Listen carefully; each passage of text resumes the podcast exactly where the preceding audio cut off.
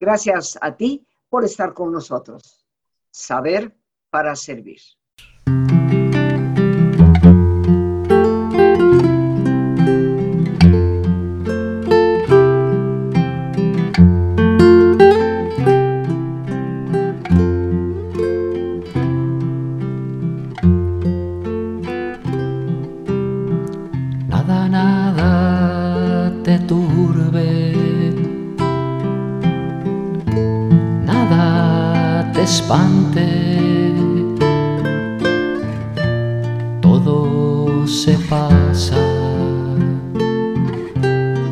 No se muda. La paciencia todo lo alcanza.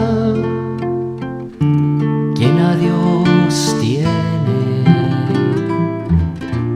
nada le falta.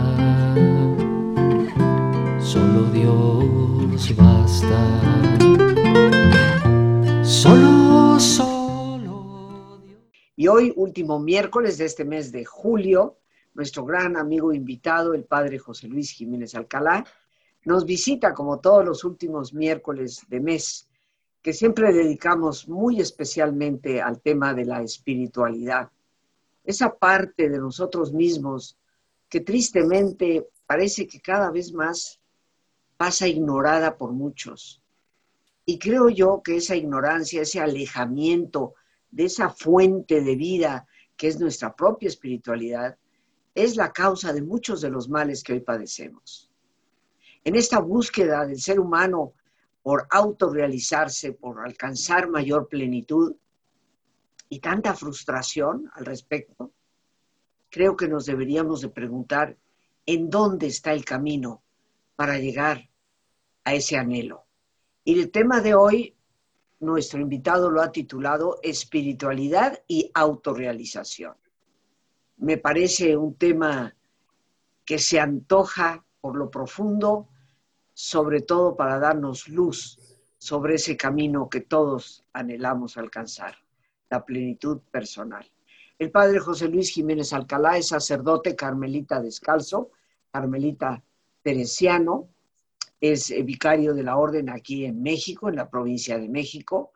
Y bueno, ha sido mi guía espiritual durante ya varios años, ya no me acuerdo cuántos son, los tiempos se pasan rápidos, pero siempre he encontrado en él una palabra de consejo, una palabra de comprensión y sobre todo una enorme apertura para reconocer la problemática que todos en esta vida diaria tenemos.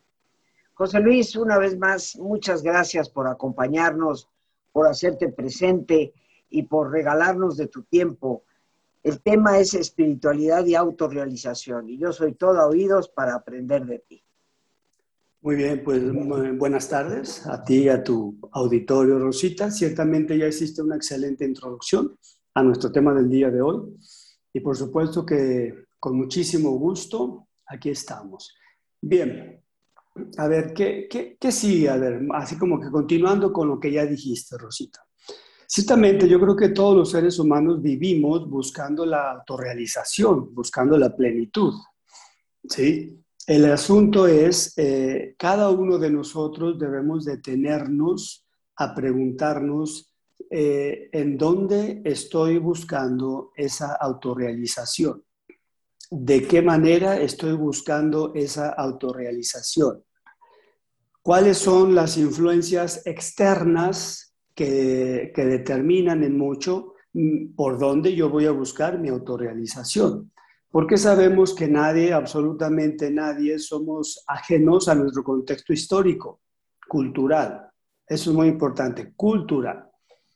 Entonces, eh, sabemos también que tristemente en nuestra cultura occidental, con esta primacía del dinero, de la economía, de lo material, eh, se ha dado, y, lo hacemos todos, e incluso quienes pretendemos un camino espiritual, por ahí, por donde menos esperamos, nos, nos la aplican o nos la autoaplicamos y nos descubrimos también buscando el, el, pretender buscar la autorrealización de manera equivocada, es decir, por el mundo de, lo material. en esta cultura nuestra, pues Rosita, occidentalizada, eh, casi siempre, si no es que siempre, se nos ha enseñado a priorizar nuestro hacer y nuestro tener por encima del ser y del estar. Y bueno, esto es, mm, parecería que no es tan importante, sin embargo, eh, determina una manera de entender el mundo y por lo tanto de estar en él. Sí, eh, sabemos muy bien que, bueno, si a mí me están diciendo, eh, para que tú valgas la pena, para que seas una persona que valga, valiosa, exitosa, que te autorrealices, es necesario pues que tengas. Y para tener necesitas hacer y hacer y hacer, porque no vas a tener lo que, aquello con lo que aspiras a, realizarte con un solo hacer, sino se trata de involucrar la vida entera en un hacer continuo del cual muchas veces perdemos el sentido, el objetivo y, sí, nos gastamos la vida eh, con buena intención realizando un sinnúmero de actividades, pero eso no es lo importante, sino el para qué terminamos haciendo lo que hacemos. Eso es fundamental. Eh, y bueno, yo creo que es, un, es, un, problema en nuestras sociedades ordinarias, con las personas que tratamos de manera ordinaria. ¿Cuántos de nosotros, yo te preguntaría a ti, Rosita, ¿A cuántas personas crees conocer que se esmeran por cultivar el ser y el estar por encima de el hacer y el tener? Yo creo que como tanto dicen, los podemos contar con las manos. Incluso, como de alguna manera ya lo dije, quienes pretendemos vida espiritual, eh, en qué momentos de nuestra vida, de esa vida de, de, pues de, sí de entrega, que es una buena intención de entregarnos, en qué momentos de nuestra vida la entrega está siendo auténticamente espiritual, sí considerando en profundidad el ser y el estar por encima del el tener. Porque cabe decir que para muchos proyectos que realizamos también nosotros, pues eh, entra el asunto material, y, más de un proyecto, tristemente, que inicia con buena intención, se desvirtúa eh, por el asunto de la economía, de, los medios financieros, por encima de los medios espirituales, de la razón de ser original de ese proyecto que se tenía. Y bueno, ¿esto hacia dónde va? ¿Hacia dónde nos va perfilando? Pues eh, esta manera de entender y de estar en el mundo influye a tal grado que afecta nuestra identidad, nuestra propia identidad. Cabe decir que, bueno, hacia dónde em, enfocamos nuestra identidad o en qué sustentamos nuestra identidad, si la tenemos encausada ya en la búsqueda de bienes exteriores, en el mucho hacer para un buen tener y bueno, pensamos también en la identidad de una persona que se esmera por estarse buscando interiormente, por estar cultivando su interioridad, por estarse conociendo continuamente. La identidad, la diferencia de identidad entre una persona y otra. Y bueno, yo creo que a todos nos ha tocado, Rosita, encontrarnos con personas que lo que vale es, eh, o más bien las personas que consideramos valiosas son las que tienen. La famosa frase que tantos por ahí hemos escuchado, tanto tienes, tanto vales. Si haces mucho, entonces eres significativo o significativa. Y bueno, hay personas, a ver, y hay, hemos tenido experiencias últimamente que nos han permitido darnos cuenta eh, que con nuestra crisis en la que nos metió la situación, eh, nos, nos forza, nos podría muy bien forzar a responder a esa pregunta, que es la pregunta clave e inicial de toda esta reflexión. ¿Quién soy?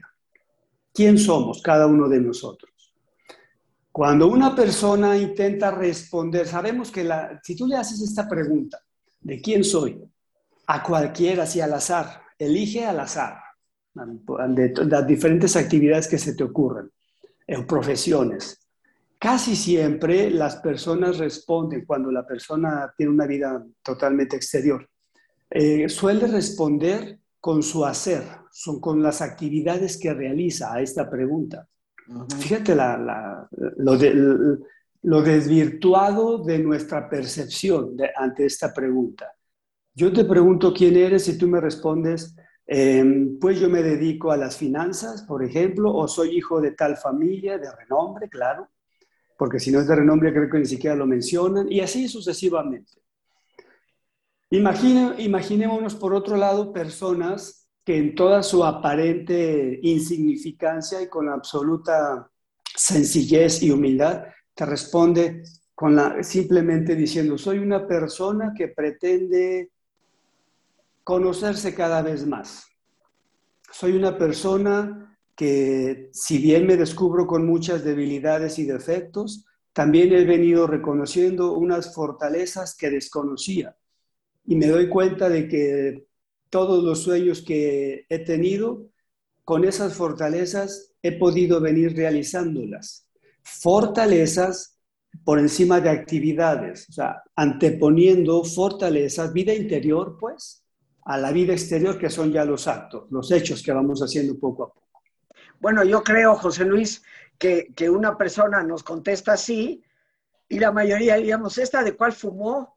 ¿No? Vino ya medio pasadita. o sea, sería una respuesta eh, inimaginable, pero, pero me parece muy invitadora, invitadora tal vez no existe la palabra, me la estoy inventando, pero, pero eh, me parece una respuesta invitadora a la reflexión. También, tal vez la deberíamos ensayar, ¿no? O sea, porque si? ¿La misma pregunta estamos hablando?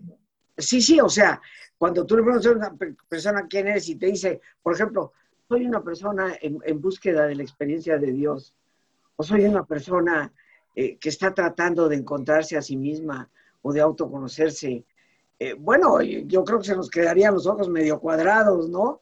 Pero, pero interesante. Creo que es invitadora esa respuesta a que la persona que le escucha diga, ah, caray, ¿no? Eh, y, que tal vez vaya por un camino de una mayor profundización en la conversación misma. Cabe decir, Rosita, que esta pregunta no me la inventé yo, ¿eh? Es una pregunta que al menos se le atribuye a Aristóteles, fíjate de, los milenios que estamos hablando. Sí. Es pregunta existencial milenaria, básica y clave para cualquier espiritualidad, para cualquier eh, base de pensamiento filosófico o el que cualquier otra orientación que se nos ocurra en la vida. Aplica a, aplica a consagrados, no consagrados, a no sé, los que embonan y a los que no embonan en, los estándares sociales, qué sé yo. Eh, yo creo que es de las preguntas más universales y aplicables a cualquier persona en toda época y circunstancia. Y cultura, por supuesto. O sea, el quién soy. ¿Quién soy? ¿Quién soy? Sí. Y algo muy importante también, mira, me está cayendo en este momento el 20. Esta pregunta por primera vez yo la escuché en mi etapa del filosofado, de estudiante. Estamos hablando de 30, no, no tanto, como 25 años. ¿Sí? Estamos hablando de hace 25, 20, tu 25 años. Entonces, la respuesta que yo pude haber dado a esa pregunta en aquel entonces, mm, difícilmente va a ser la respuesta que yo dé en este momento. Claro, si hablamos de una persona que evoluciona, yo creo que sería un tanto preocupante, no sé si preocupante, pero sí de cuestionarnos a, sí mismos si mis respuestas yo las guardo las, eh, y simplemente las repito a lo largo de las distintas etapas de mi vida. Las etapas, es decir, perdón, eh, las respuestas a preguntas de este tipo en distintas etapas de la vida tienen que ir siendo diferentes. Y ojalá y siempre, claro que sabemos que en la vida tenemos momentos de crecimiento, momentos de ir hacia atrás, de dar pasos hacia atrás. No nos espante tampoco eso, pero se trata de que ojalá y respondamos a esta pregunta, eh, indicando a nosotros mismos un procesito de evolución por poco que hayamos evolucionado o crecido, pero siempre que eh, distingamos o intuyamos una evolución en nuestro proceso. Eso es muy importante. Em, y esto, eh, Rosita, se trata de que lo descubramos en, nuestro, en nuestro ir y venir de cada día. No nos esperemos, y como de alguna manera ya lo dijiste ahorita, que hay, que hay que hacernos esta pregunta, hay que ejercitar esta pregunta lo más seguido posible.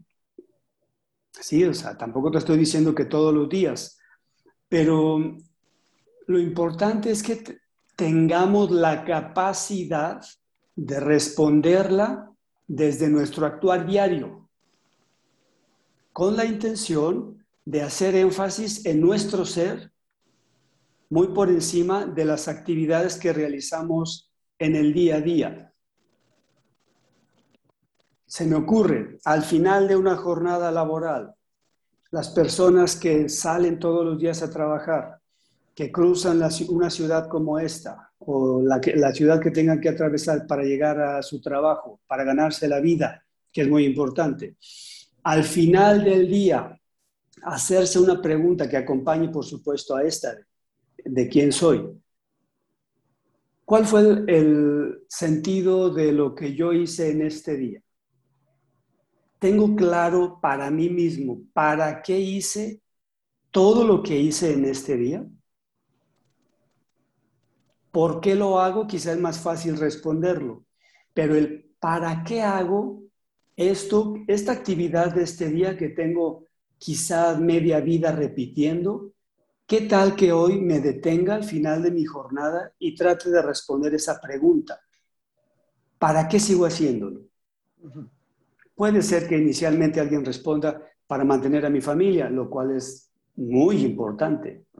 y, y además de mantener a tu familia, a ti personalmente, ¿qué satisfacciones te trae en lo individual? No egoístamente, sino en lo individual. Hablando de autorrealización y viendo en la, en la vida diaria y en nuestro quehacer diario la posibilidad de ejercer, que es mucha la posibilidad, nuestra espiritualidad. Creo yo que si respondemos a una pregunta como esta de ¿para qué hice lo que hice este día? Estamos poniendo en práctica la búsqueda de autorrealización mediante la espiritualidad porque como de alguna manera esto nos va a llevar a darnos cuenta, eh, mis dones, ¿los estoy aprovechando o simplemente estoy empleándolos de manera mecánica ya?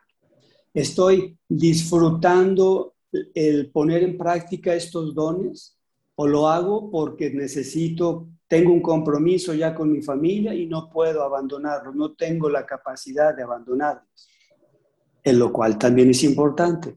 Sin embargo, si además de cumplir con mi obligación, yo le encuentro el gusto, el sabor y el agradecimiento a Dios por todo, por lo que sí tengo, por lo que no tengo, por las personas con que me tengo que enfrentar y me han ayudado a crecer, a fortalecer ciertas, ciertos aspectos de mi vida. Responder a todas estas preguntas desde esas actividades, yo me pregunto, eh, o más bien, invito a, a todo tu auditorio a que reflexione yo creo que tendría la noche más maravillosa de descanso que nos pudiéramos imaginar. Yo creo que eliminaríamos con preguntas como esta el insomnio, Rosita. Ya ves que es algo que está súper de moda con esta situación de hoy en día. Y bueno, siempre ha estado de moda, podríamos decir. Y bueno, Rosita, algo muy importante que quiero insistir.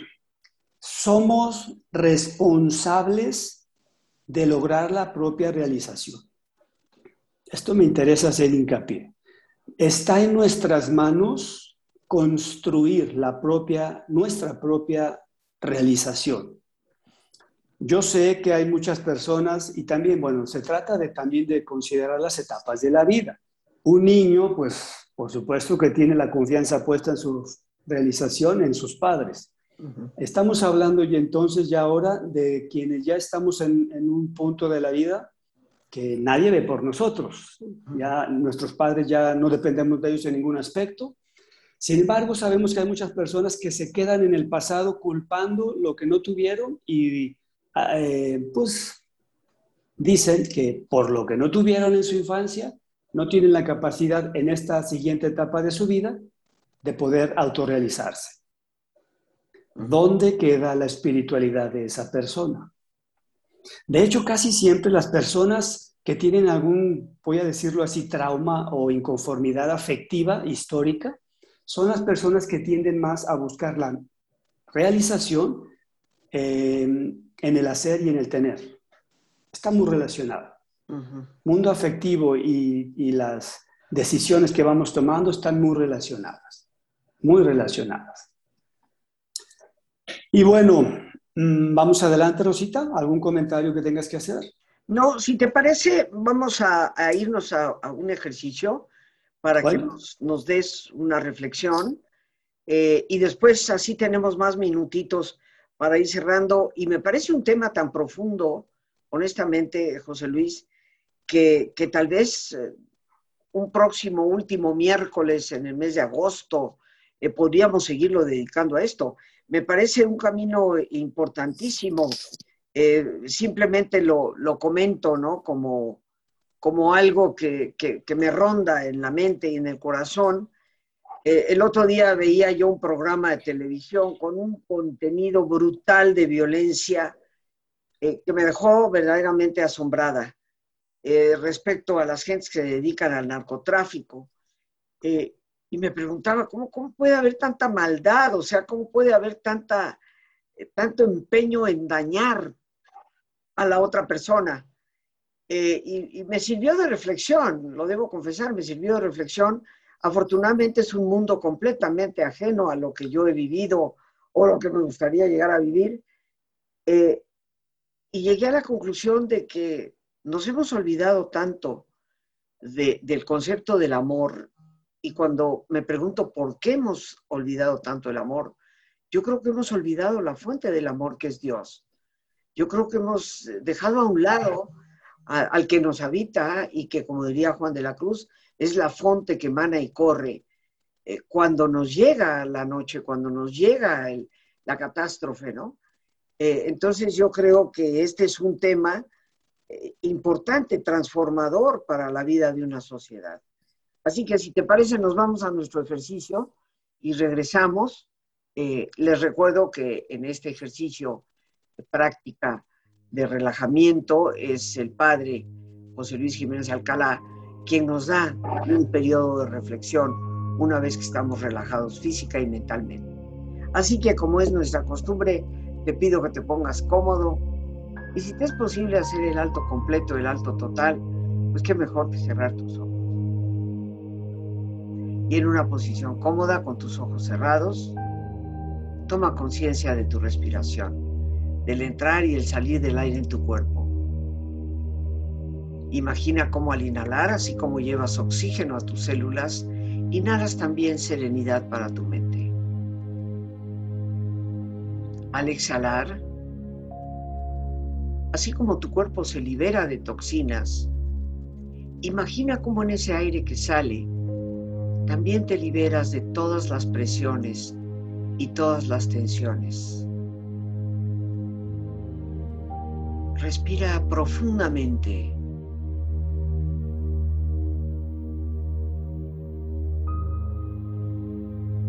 Y relaja tu cuero cabelludo. Los músculos que cubren tu cabeza.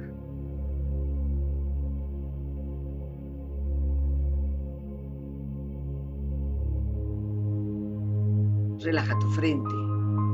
Siente la piel, la vibración de la piel que cubre tu frente.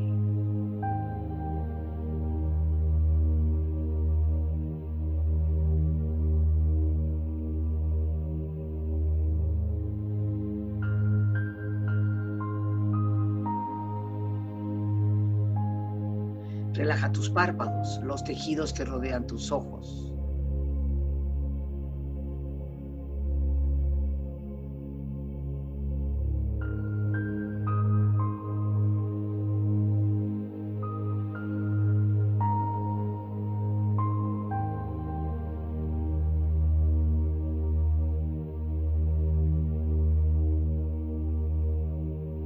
tus mejillas, toda la piel, todos los músculos que cubren tu cara.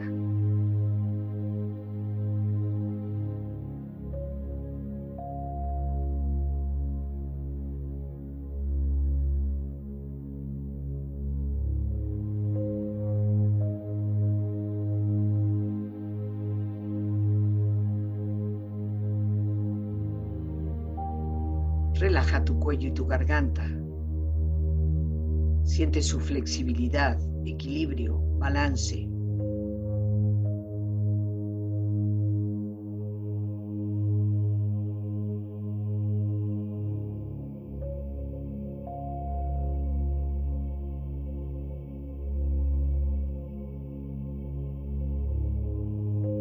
Relaja tus hombros, brazos y manos, así como tu espalda. Siente una agradable sensación que relaja todos los músculos en estas partes de tu cuerpo.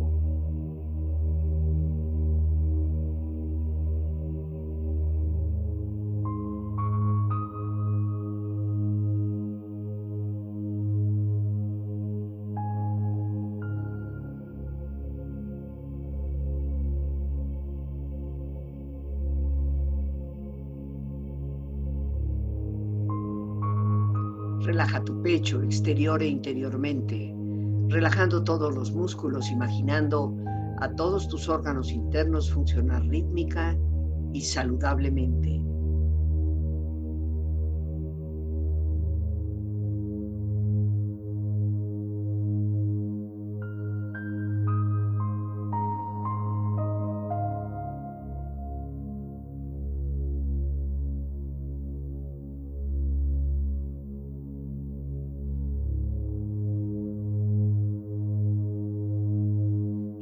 Abdomen, exterior e interiormente, relajando todos los músculos, imaginando a todos tus órganos internos funcionar rítmica y saludablemente.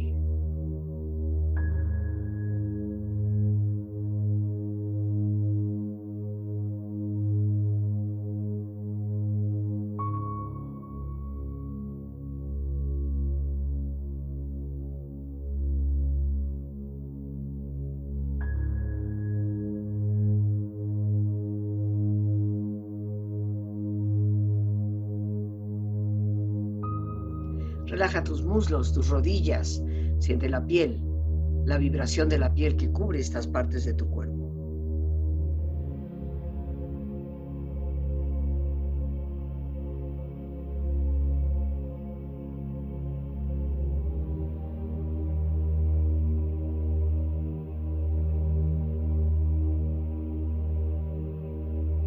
Relaja tus pantorrillas y tus pies.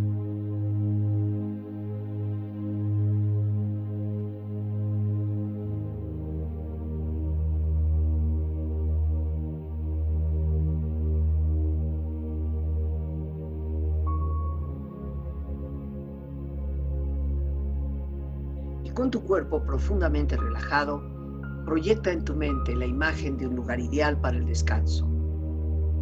Imagina los colores, los sonidos, los aromas. Es una escena de belleza y paz. Siente estar ahí.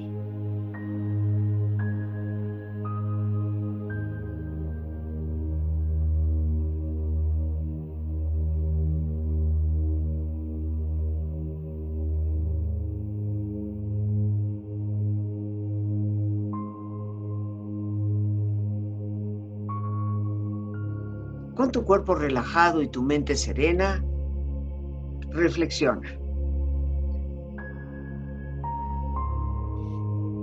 Quiero invitarte en esta ocasión, hablando de la autorrealización y, y tu vida espiritual, a que en esta pausa, en este momento tan especial, tan sagrado, tan profundo, te hagas una pregunta. ¿Cuál es la causa o tus causas que te motivan? Es decir, pongo un ejemplo. A nuestro buen Jesús, su gran causa seguramente fue el reino de su Padre. Y él pudo comprometerse con esa causa a tal grado que dio la vida por esa su causa. ¿Tienes tú una causa así de significativa que te motive para ir buscando la manera y el dónde autorrealizarte.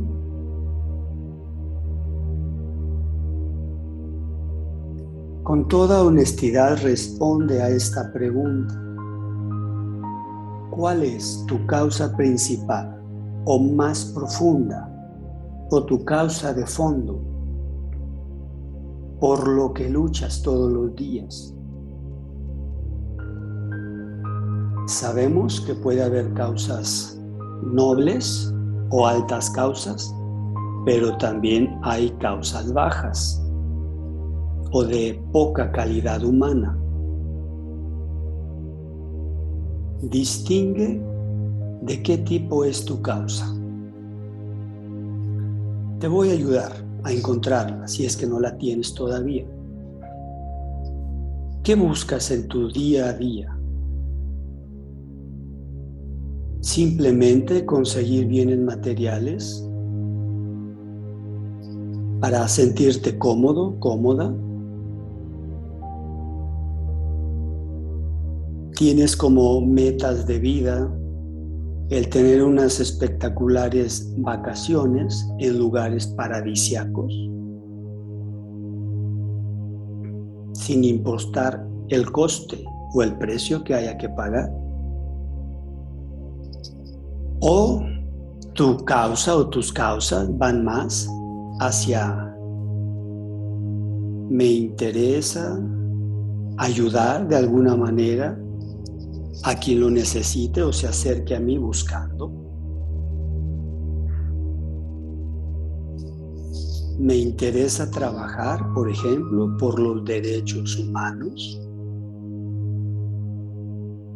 Soy partidario, partidaria de corazón de contribuir a la justicia,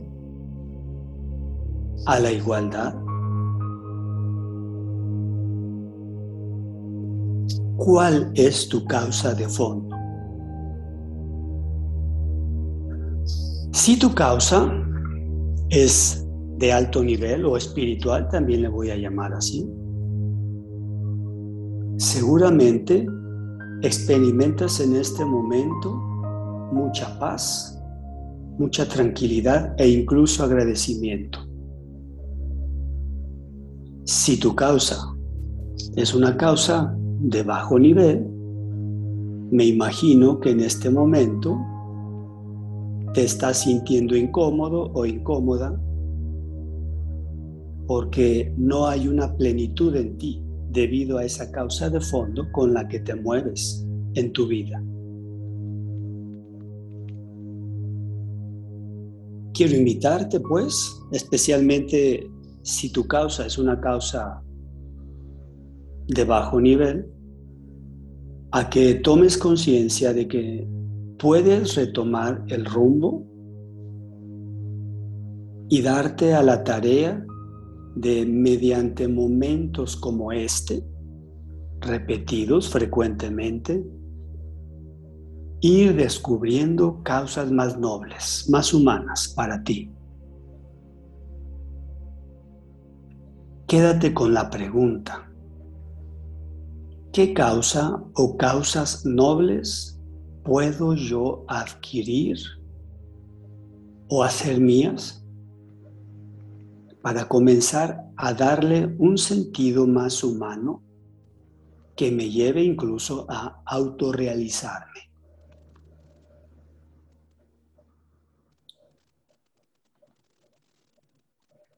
Quédate con este estado de ánimo que te provoca la pregunta y sus respuestas. Y algo muy importante, y con esto termino, intenta comprometerte con tu respuesta y llévala contigo.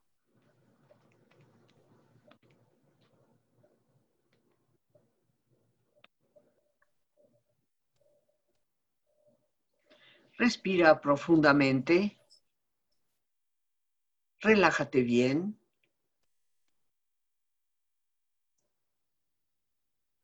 Y con esta experiencia empieza lentamente a estirarte brazos, manos, piernas y pies. moviendo tu cuello, bostezando si lo deseas, haciendo que tu cuerpo retome su nivel de actividad habitual hasta muy lentamente abrir tus ojos. Ojos abiertos, bien despierto, muy a gusto, bien descansado y en perfecto estado de salud, sintiéndote mejor que antes. Con esta experiencia regresamos aquí con nuestro gran invitado, el padre José Luis Jiménez Alcalá, eh, hablando de espiritualidad y autorrealización. Eh, yo de entrada te quiero agradecer este maravilloso ejercicio de, reflexión profunda eh, que, me cuestiona a mí misma, ¿no? yo lo anoté ya al terminar. ¿Cuál es la causa por la que hago lo que hago todos los días? ¿no? Creo que rara vez nos preguntamos estas cosas. Pero continuemos con escuchándote, José Luis, que afortunadamente tenemos todavía unos 10 minutitos más por lo menos. Muy bien, Rosita. Mira, bien, para continuar y a manera también de cierre, me interesa compartir que eh, a nosotros los seres humanos, de, de todas las criaturas de este planeta, de este mundo, somos los únicos que tenemos la capacidad de interpretar la realidad lo cual es un plus importantísimo para nosotros porque es en esa interpretación de la realidad en donde nosotros podemos encontrar precisamente las maneras de la propia realización. Ahora, ¿qué se entiende por la realidad? Pues todo lo que acontece allá afuera, todo lo que acontece en la vida, lo que nos afecta directamente y también lo que nos afecta indirectamente. Sabemos, y más hoy en día con este mundo de la globalización y de estos medios de comunicación rápida e, e, e, instantánea, que todo nos afecta más de lo que era antes. Por ejemplo, sabemos que antes, todavía hace 50 años, vamos a decirlo así, si no es que menos todavía, cuando sucedía algo, por ejemplo, en China, nos enterábamos cuánto tiempo después de qué manera nos sentíamos afectados por lo que en China sucedía. Y viceversa, por supuesto. Hoy en día sucede algo en Indonesia y al minuto ya sabemos qué pasó. Y algo maravilloso es como, como ejemplo de, algo que nos afecta a todos mutuamente, que parece que, que no es directa, parecería no directamente, pero sí lo es. el trabajo que hoy en día se está haciendo para la para el autosustentabilidad de nuestro planeta. Ese tema eh, creo que es muy bien, muy buen tema para resumir la importancia de cómo nos involucramos mutuamente en todo lo que hacemos en el día a día, aquí y del otro extremo del planeta. Me parece un tema súper buen ejemplo. Eh, entonces, a ver, a nosotros nos toca todo lo que acontece en la realidad. Entonces, a cada uno de nosotros nos toca ir viendo de qué manera a mí me afecta, pero también cuál es mi responsabilidad ante eso que va aconteciendo, ante los eventos de la vida. Sí, por supuesto que tenemos más responsabilidad de los acontecimientos próximos, de los eventos más cercanos a nosotros, que lo que acontece del otro lado, por supuesto, eso no se quita.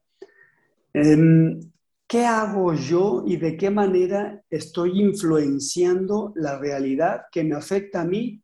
Y esto es clave para la espiritualidad y la autorrealización, lo que voy a decir. También afecta a mi próximo.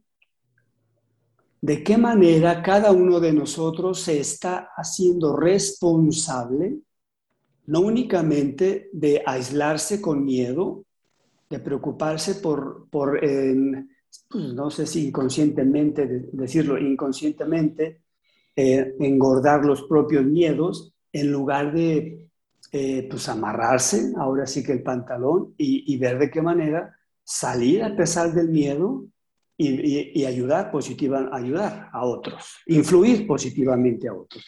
Entonces, a ver, aquí entra, como podemos ver, un camino de autoconocimiento que es propio de la vida espiritual. Propio de la vida espiritual, el ir conociendo cuáles son mis tendencias, además de mis, de mis fortalezas, de mis dones, cuáles son mis tendencias, ¿sí?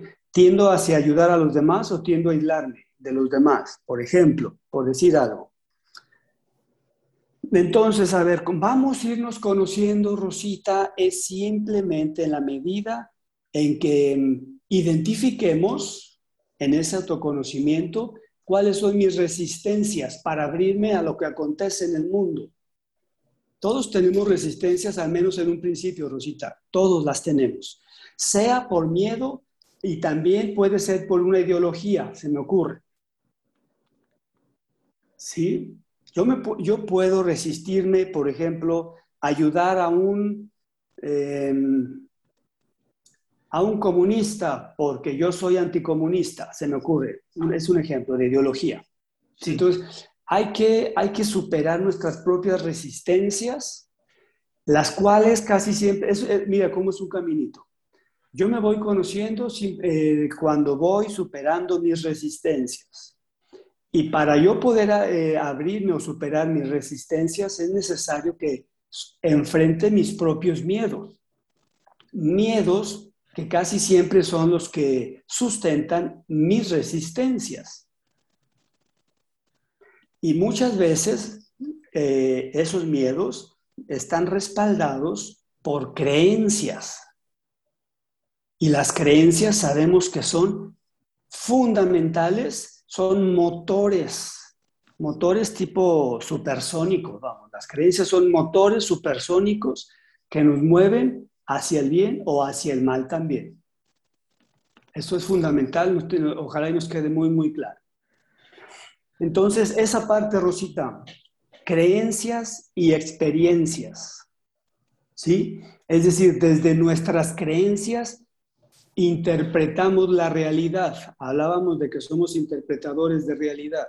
Desde mi creencia observo e interpreto lo que acontece allá afuera. Es decir, si soy una persona miedosa, nomás estoy buscando en, dónde desapareció el diablo o que pasó algo malo, el diablo metió ahí su, cola, por decirlo así. Perdón que lo diga así. Si soy una persona que tiene una visión no de miedo, sino unas creencias eh, en pro de la humanidad, por supuesto que busco, seré proactivo y buscaré maneras en conjunto con otros, no yo solo. Esto es muy importante hablando de, lo proactivo, de las personas positivas, el no querer trabajar ni, de manera aislada ni protagonistamente. Hay que, hay que aprender a trabajar en conjunto y por el bien del grupo. Esto es fundamental también, Rosita. En todo esto va incluida, va incluida nuestra propia misión. Cuando yo aprendo a interpretar la realidad, no desde el miedo, sino desde el bien de todos, voy descubriendo para qué estoy aquí. El para qué estoy aquí, por supuesto, que, me va ayudando a entender cuál es mi lugar en este universo, en esta vida. ¿Qué vine a hacer? Y esas preguntas, por supuesto, que ya nos hablan de qué misión tengo yo en este mundo. Una auténtica misión, Rosita, es sí para realización propia, pero una realización que involucra e incluye siempre, muy incluyente, del otro, de la otra, siempre. Como, como te comentaba este José Luis, aquí nos queda buena tarea para reflexionar y, más camino que andar. O sea que ya te estoy invitando a que el próximo último mes, será ya el mes de agosto, eh, podamos continuar con este, esta ruta de espiritualidad y autorrealización, que desde lo personal me parece tan importante y que creo nos podría dar eh, muchas respuestas a, a esas interrogantes que parecen no saberse responder cuando nos preguntamos por qué tanta violencia, por qué tanta desintegración familiar, por qué tanto fracaso vivido, a veces desde las maneras más exteriores, ¿no? Y poco significativas. Pero bueno, el tiempo se nos ha terminado, mi querido José Luis. Eh, te quiero agradecer, como siempre, tu participación. Eh, nos dejas tarea. Ojalá nos pongamos a hacerla queridos amigos, muchas gracias al padre José Luis Jiménez Alcalá, sacerdote carmelita descalzo, carmelita teresiano, por hacerse presente y cumplir con este compromiso de el último miércoles de mes, cada último miércoles de cada mes.